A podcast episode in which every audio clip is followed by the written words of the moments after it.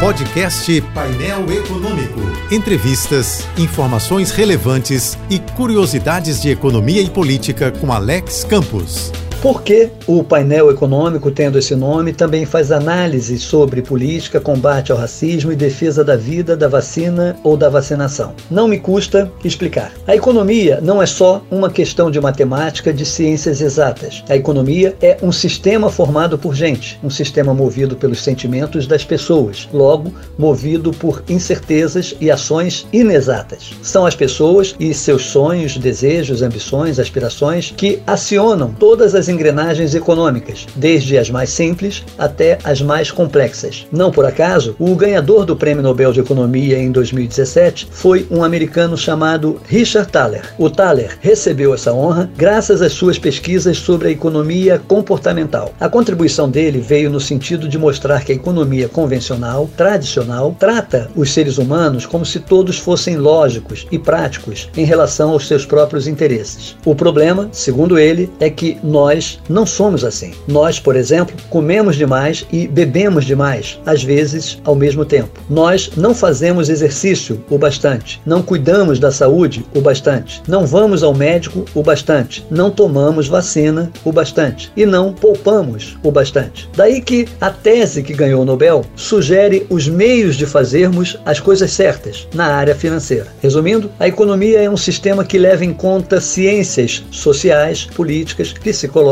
antropológicas e comportamentais. No caso deste painel, trata-se aqui de um espaço de opinião. Ter opinião virou uma coisa perigosa neste país. Mesmo assim, eu vou continuar tendo e dando as minhas. Eu sou Alex Campos.